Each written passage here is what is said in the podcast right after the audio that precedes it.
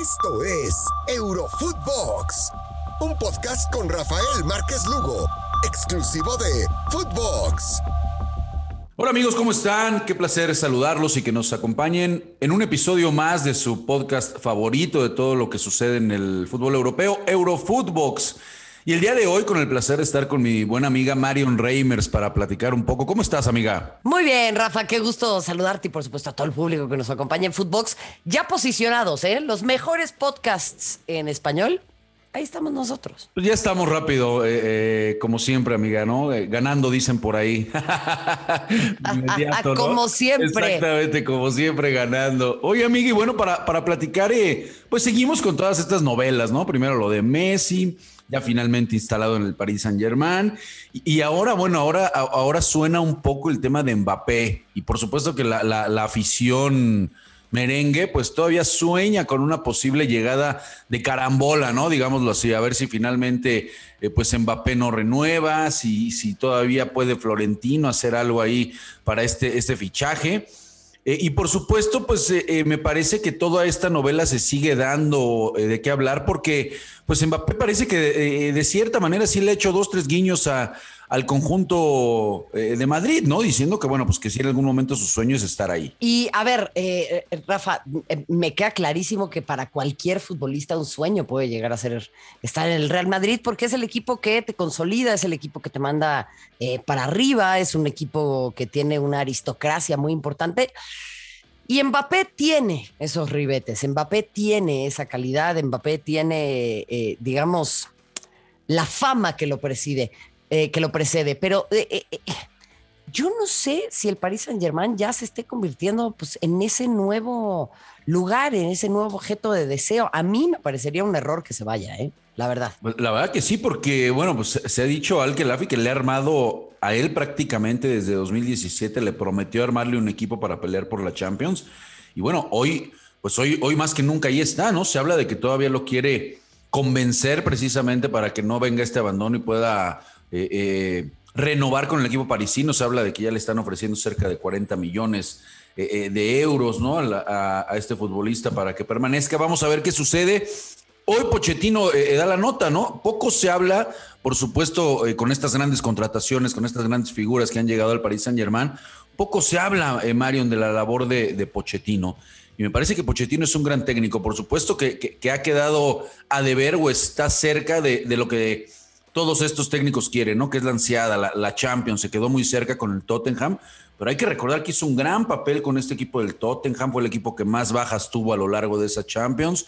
¿Cómo ves el tema de Pochettino? ¿Le irá a quedar grande el Paris Saint Germain o realmente irá a estar a la, a la altura de este plantel? Eh, qué interesante lo que mencionas, Rafa, porque creo que Pochettino es una figura que se puede aparte, ¿no? O sea, es de esos entrenadores que tal vez no, no son los que acaparan los reflectores y se los quitan a los jugadores, que es una tendencia muy importante, ¿no? Ahí tenemos a los Mourinho, a los, al propio Tuchel, a Guardiola, a todos estos entrenadores en donde yo lo que veo con Pochettino es que él sigue teniendo como, como, ese, como ese sentimiento de jugador y sigue siendo, no te estoy diciendo que sea un técnico que se esconda, pero es un técnico que no le quita a los jugadores los reflectores y eso es algo que sí veíamos antes en otros planteles, en otros lugares, en otros espacios.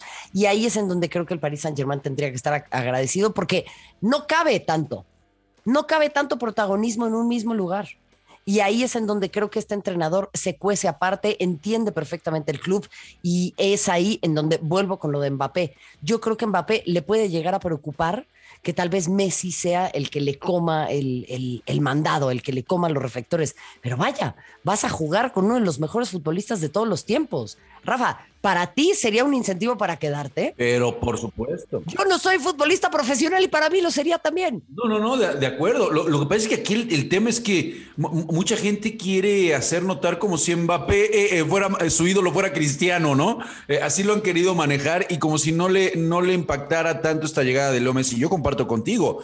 después de que te llevan a Neymar, te llevan a Messi, el plantel realmente que le han conformado, pues caray, es, es me queda claro en donde posiblemente tenga más probabilidades. Esto es fútbol y no todo es con dinero, amiga, lo sabemos. Sí te ayuda el, el, divertirlo bien, pero con todo lo que le trajeron, pues sí es evidente que se acerca más las posibilidades de ganar la, Champions. Yo estoy de acuerdo contigo en lo que mencionas con Pochettino, ¿no? Como es un técnico que no, no, no se le ve ávido de ese protagonismo, sabe acompañar, me parece, a, los planteles, ¿no? Y deja muy bien al futbolista en ese sentido que, que sea el el protagonista, así tal cual. Yo con Pochettino tengo, tengo nada más la duda, Marion, recordarás esa final eh, eh, que pierde frente al conjunto del Liverpool y fue muy criticado porque en su momento no estaba bien Harry Kane y termina pasándole factura esa decisión y precisamente el darle tanto peso a una figura como Kane era obvio que no lo necesitaban, no había llegado en su mejor momento Harry Kane, no había estado listo por lesiones en los juegos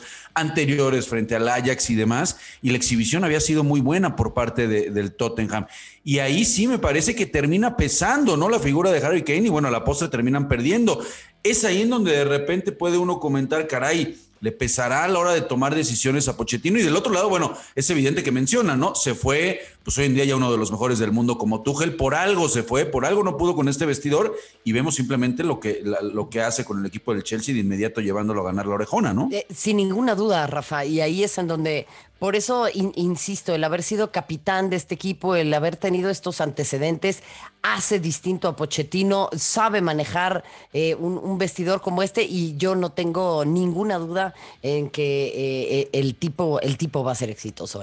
El Paris Saint Germain lleva cosiendo mucho, mucho, pero mucho tiempo este camino, lo lleva armando, lleva cociéndose eh, eh, o cocinándose esta posibilidad. Y bueno, tendrá que llegar eh, ese momento y para mí la campaña tiene que ser esta. Independientemente de Lionel Messi, te lo digo por lo que ha venido trabajando el, el Paris Saint Germain y simplemente Messi es la cereza en el pastel, no es el pastel mismo, el pastel mismo es la Champions. Eh, tota-, totalmente de acuerdo, se nos olvida de repente por ahí, ¿no? Que, que llegó Vainaldum, que llegó Donnarumma, que llegó el mismo Ramos, Hakimi, que es de los mejores eh, laterales que hay hoy en día, entonces sí, Sí, nos vamos todos con Messi, pero por supuesto que esa, es esa cereza del pastel. Para, para cambiar antes y comprometerte, amiga, ¿dónde estará más cerca Mbappé de ganarla entonces? ¿Con el París o con el Madrid? No, con el París. ¿Para qué se va al Madrid? Ah, bien, bien. A ver, a ver, Rafa, el Madrid perdió contra el Shakhtar la temporada pasada. Le costó trabajar olvídalo, el, Real Madrid se está reestructurando, lo que pasa es que el Real Madrid no tiene pausa, no tiene respiro, es un equipo al que no le dan chance ni de Voraz, voraz. Voraz. Es, es qué hermosa palabra, ¿no? Es absolutamente voraz. Pero no, si yo fuera Mbappé, me quedo en el París. ¿O tú, ¿O tú qué onda, Rafa? No, yo me quedo. Yo, yo, también. Yo creo que se va a terminar a, pulir, ¿no? A terminar de pulirse con, con Messi.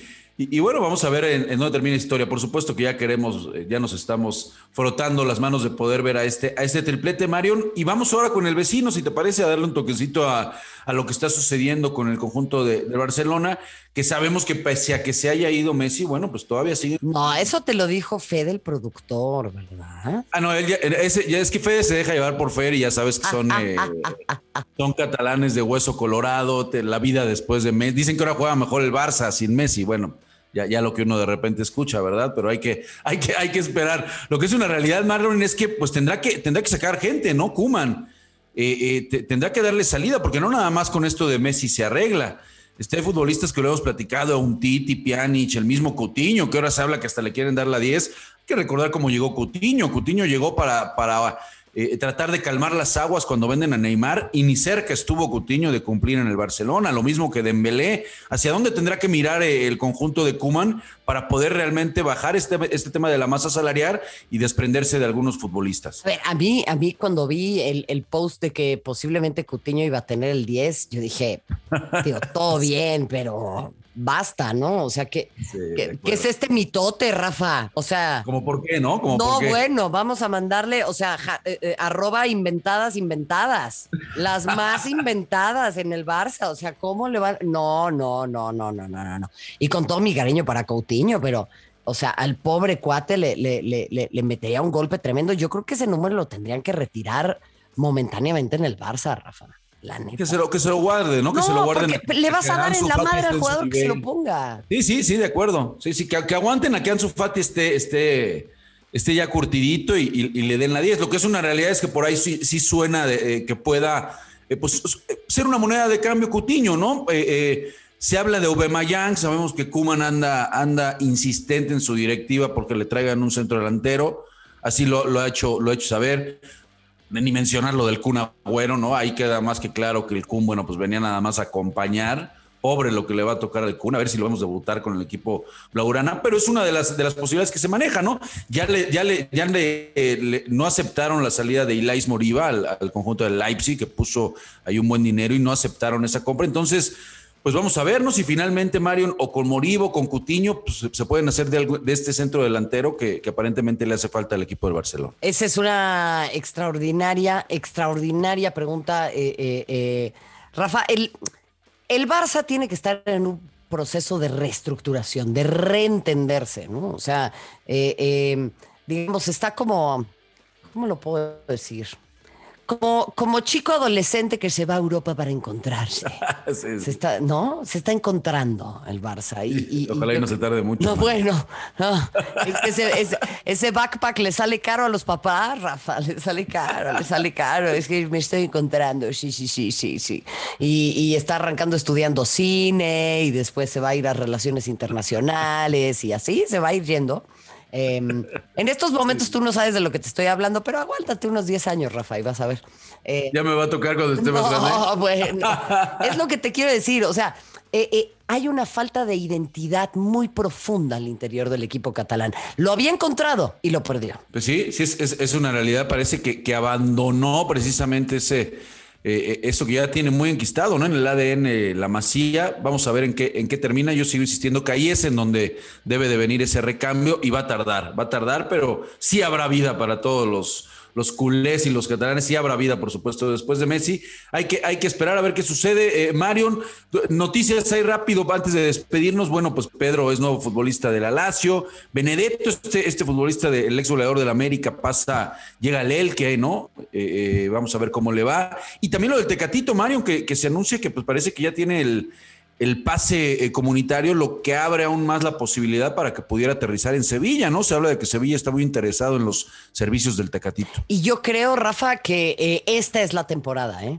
Así también le pasan las cosas al Tecatito, ¿no? O sea, cae, eh, y lo quiero decir en el mejor sentido de la palabra, cae en blandito es un momento en donde el Sevilla creo que tiene una extraordinaria posibilidad de estar compitiendo en la liga y en Europa también y ojalá pues se le pueda dar al futbolista mexicano que creo que ha demostrado su calidad y de sobra, pero ya está como para eh, participar en una liga un poco más exigente que la portuguesa. Pues vamos a estar muy pendientes, amiga, de lo que suceda con, con el Tecate y por supuesto con todos los mexicanos en, en Europa y de todos ustedes agradecerles, por supuesto, mandarles un fuerte abrazo por acompañarnos. Recuerden que no se pierdan este es su podcast favorito, Eurofootbox, todos los días, de lunes a viernes. Recuerden seguirnos en Spotify y en nuestras cuentas personales.